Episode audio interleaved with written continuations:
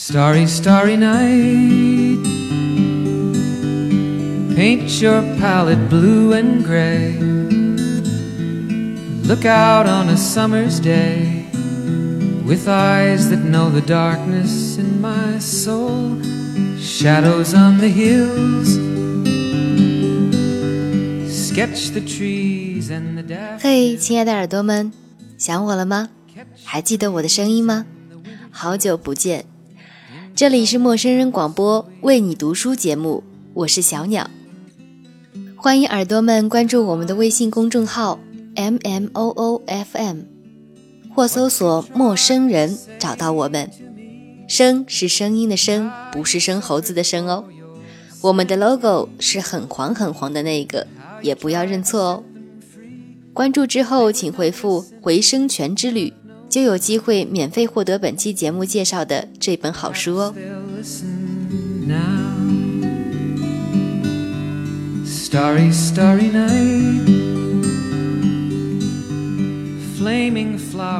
今天给大家推荐的这本书叫做《回声泉之旅》，《纽约时报》《时代周刊》《书单》杂志年度特别推荐读物，是一本讲述欧内斯特·海明威、斯科特·菲茨杰拉德等六位美国文学大师与美酒缠绵，从而激发创作灵感的性情之作。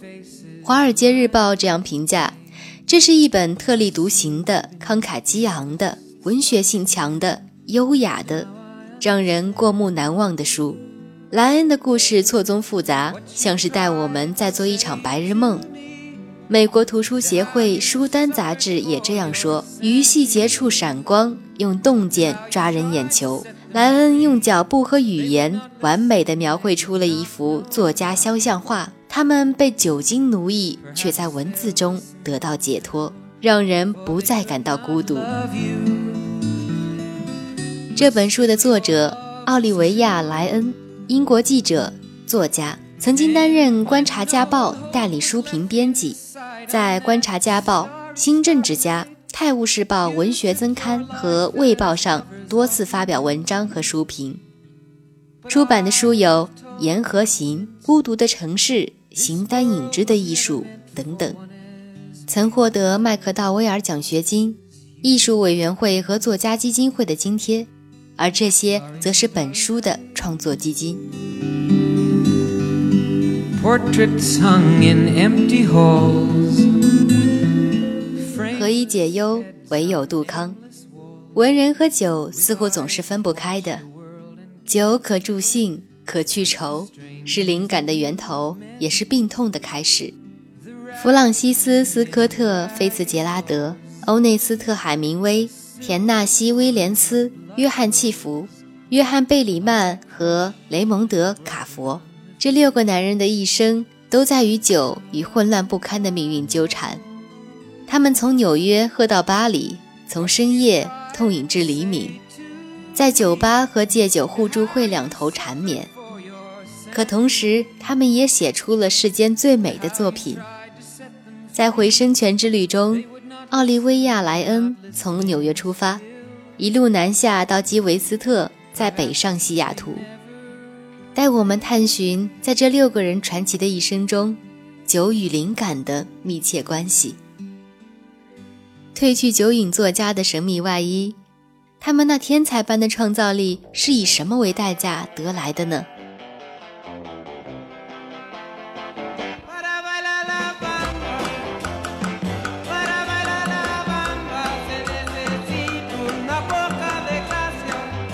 闲话不叙直奔主题。一九七三年爱荷华城。两个男人一辆车一辆辉煌不再的破旧福特猎鹰。冬天，严寒深入骨髓，直达五脏六腑，关节冻得通红，鼻涕流个不停。要是你神通广大，能在他们颠簸而过时伸长脖子往车里细看一番，就会发现副驾驶上那个年纪大点的男人忘了穿袜子，他一双赤脚蹬着乐福休闲鞋，深受酷寒而无动于衷，好像学龄前的小男孩暑假出来短途旅行似的。事实上啊，你还真可能错把他当成一个小男孩了。瘦小的身上穿着布鲁克斯兄弟的粗呢衣服和法兰绒裤子，头发梳得一丝不苟，但一看脸就不行了，沟壑纵横，皱巴巴的一脸苦相。另一个男人要高大强壮一些，三十五岁上下，留着络腮胡，一嘴坏牙，穿一件破烂的运动衫，肘部都开了口。还不到早上九点，他们驱车下了高速。进入一家酒水商店的停车场，店员就在前面，手上的钥匙叮当作响。一看到他，副驾驶上的那个男人就猛地推开车门跳了出来，完全不顾车还没有停稳。等我到了店里，很久以后，另一个男人这样写道：“他已经拿着半加仑苏格兰威士忌在结账了。”他们继续驱车前行，酒瓶在两个人的手里来来回回地传递着。几个小时之后，他们就回到了爱荷华大学，在各自的课堂上慷慨激昂，舌灿莲花。很明显，两人都有酗酒的毛病，而且病得不轻。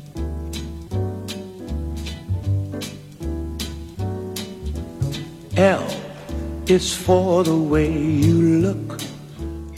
两个人都是作家，一个已经声名显赫，另一个在成功之路上才刚起步。年长一些的男人叫约翰·契弗，他写了三本小说：《瓦普肖特记事》《瓦普肖特丑闻》以及《弹丸山庄》，还有一些短篇，都是文学史上少见的风格，天马行空，独树一帜。契福今年六十一岁。五月份的时候，他因为扩张型心肌病被紧急送医院抢救。酒精对心脏的致命打击可见一斑。在重症监护室待了三天以后，他突发震颤性战忘，又称撤酒性战忘或戒酒性战忘，是一种急性脑综合征，多发生于酒精依赖患者突然断酒或者突然减量，表现为胡言乱语、情绪激动。看护为了固定住他。只好给他穿上一件束身皮衣。他在爱荷华有令人羡慕的工作，在著名的作家工作坊有一学期的教职，这让人看到美好生活的希望。但实际上，他却并不如想象的那么一帆风顺。出于种种原因，他没带自己的家人，像一个老光棍一样住在爱荷华大学酒店的单人房里。年轻一点的那一位叫雷蒙德·卡佛，他也是刚刚谋得作家工作坊的教职。他的房间和契福的一模一样，而且就在契福楼下。两个人房间的墙上甚至都挂着同样的画。他把自己的妻子和十几岁的孩子留在加利福尼亚，也是孤身一人来到此地。能够成为作家，是他小半生的夙愿。不过，他一直觉得时运不济。怀才不遇，酗酒的毛病已经持续了很久。不过，就算被这杯中物消耗折磨，他也已经写了两卷诗歌，小说也写了不少，很多都发表在一些小杂志上。初看上去，两个男人天差地别，契福的穿着打扮、一举一动，都是一副家境优越的中上层做派。不过呀，要是跟他再熟一些，就会发现。这一切都是让人眼花缭乱的障眼法，而卡佛则来自俄勒冈克拉兹尼卡市的一个工人家庭。多年以来，为了支持儿子的写作事业，父亲一直做着看门人、勤杂工和清洁工等卑微的活计。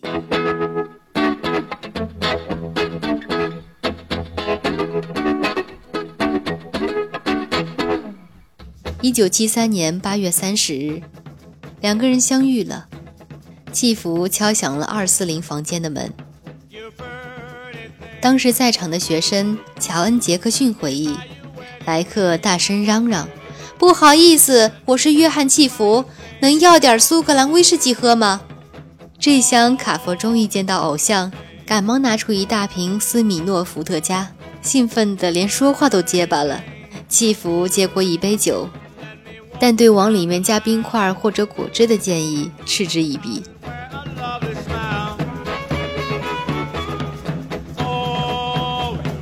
因为对酒的共同爱好，两个男人立刻变得亲近了。他们在一起时，基本上都泡在只提供啤酒的米尔酒吧，畅谈文学与女人。每周两次，他们会开着卡佛的猎鹰去酒水店买苏格兰威士忌，拿到契福的房间里喝个底朝天。他和我什么也不做，就是喝酒。卡佛后来为《巴黎评论》撰文时写道：“就是说，我们在各自的课上都滔滔不绝，但我俩在那里待了那么久，估计两人谁也没有把打字机的防尘罩扯下过。”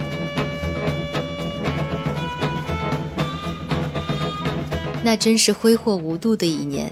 接下来，灾难接踵而至。奇怪的是，在某种意义上，契福早就对此做出了预言。十年前，他写了一个短篇，发表在1964年7月18日当天的《纽约客》上。短篇的题目为《游泳者》，写的就是酒精及其对人的影响，以及他会怎样彻底地毁掉一个人的生活。小说的开头是明显的气福风格，和很多仲夏的周日一样。今天大家伙儿也围坐一圈，说：“昨晚我喝的太多了。”大家伙中有一个人叫奈德·梅里尔，瘦高个子，像个大男孩，自带一种很吸引人的活力与生气。外面阳光灿烂，他来到主人家的游泳池旁，在晨光中畅游。突然，脑子里蹦出个欢快的想法，他想通过一连串游泳池游回家去。这些半地下的水域贯穿着整个国家，他把这条游泳池组成的密道。命名为路辛达，是他妻子的名字。然而，他还经常在另一条水道中畅游。这是一条酒河，其水域到处都是。周围邻居的露台上以及院落里，这条水道危机四伏，令畅游其中的他每况愈下，最终迎来离奇的悲剧结局。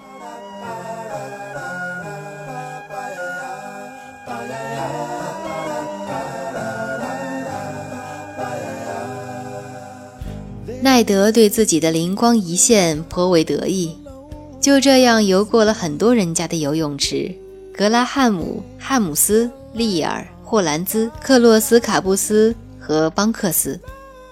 在他如此我行我素的一路上，不断有人拿着杜松子酒来引诱他、打扰他。他自欺欺人的想：如果真的要游回家，必须礼貌地拒绝他们。到了下一家。只剩一座废弃不用的房子了。游过这一家的游泳池后，他溜到人家的露台上，给自己倒了一杯酒。他依稀记得，这不是第四杯，就是第五杯。天上一整天都风云变幻，云层越积越厚。现在暴雨终于倾盆而下，橡树之间的雨点急促而有力地发出咚咚的声音，之后就飘来那种好闻的味道。有点像无烟火药。奈德喜欢这种暴雨天气，但这场暴雨不太一样。他改变了他的今日主旨。他在露台上躲雨时，注意到勒维夫人从东京买回来的灯笼是前年买的，还是大前年买的来着？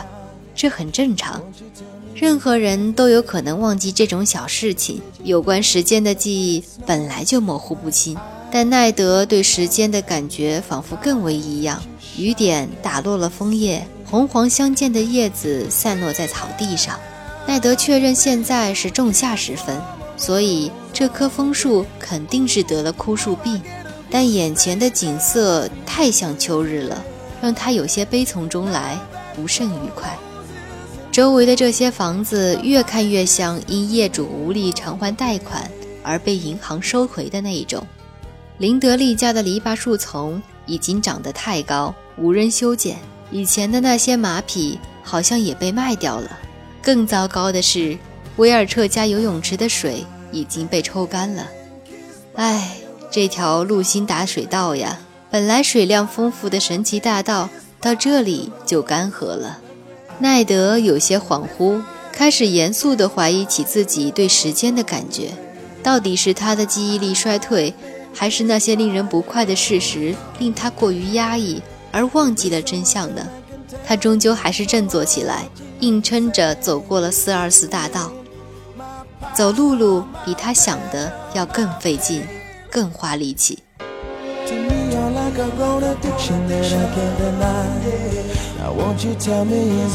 接着，他鼓起勇气走进了一些公共游泳池，到处充斥着哨声，水面也晦暗不明，自然是找不到什么乐趣。但他很快游完了。走出来，爬上哈洛兰家豪宅周围的树篱，朝他们那儿配了温泉的游泳池走去。水面荡漾着，远远望去是诱人的黑金色。但他又一次产生了古怪离奇的念头。奈德觉得自己正在游历的这个世界，不知怎么的，显得很陌生，或者说，他对于这个世界来说是个彻头彻尾的异人。哈洛兰夫人热络地关心起他可怜的孩子们，还说了什么他房子丢了的事。从他们家离开时，奈德注意到自己的短裤松松垮垮的，勉强地挂在腰上，心想：难道这一下午就消除了这么多？这可能吗？时间不紧不慢，晃晃悠悠，如同杯中酒。当然还是在同一天，但现在仲夏的暑热已经消散。空气中飘着烧柴火的味道。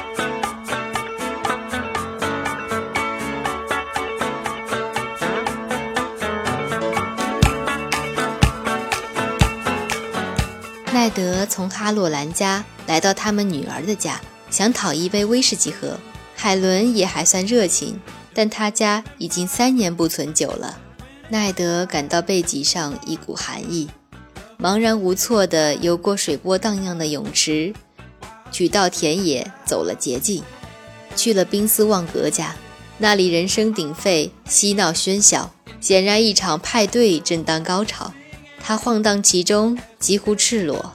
而此时此刻，黄昏降临，神秘的薄暮低沉，泳池的水面闪烁着冬日的微光。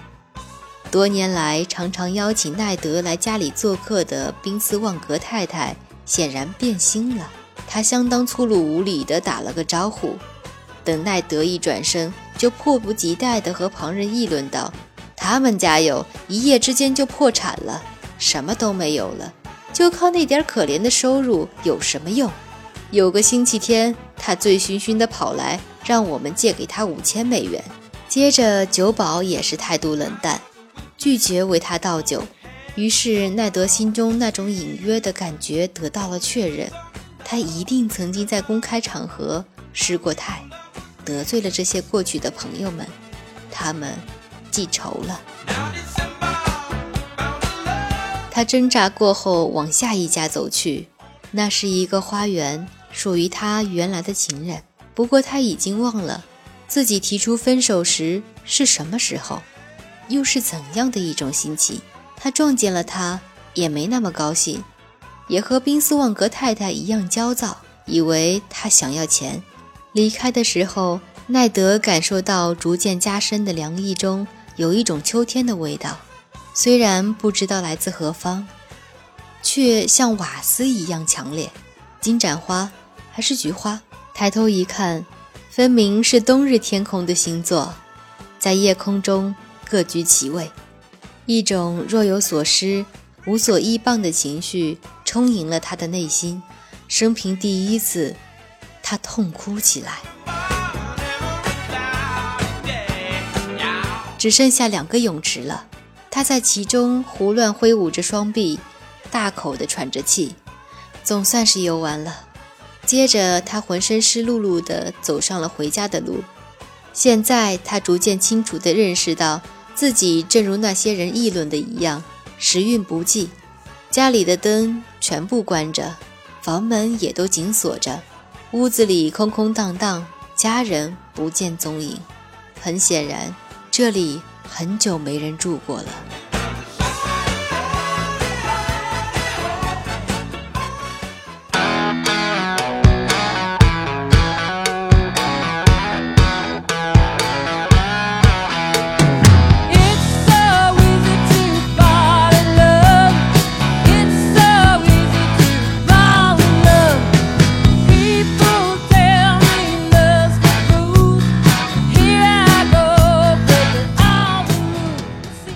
这里是陌生人广播为你读书节目，我是小鸟。想要免费获得本书的耳朵们，记得关注我们的公众微信号 m m o o f m，或者搜索“陌生人”找到我们。声是声音的声，不是生猴子的生哦。我们的 logo 是很黄很黄的那个，也不要认错哦。关注后请回复“回声泉之旅”。即有机会免费获得本期节目介绍的这本好书了。好了，我们下期节目再见吧，晚安。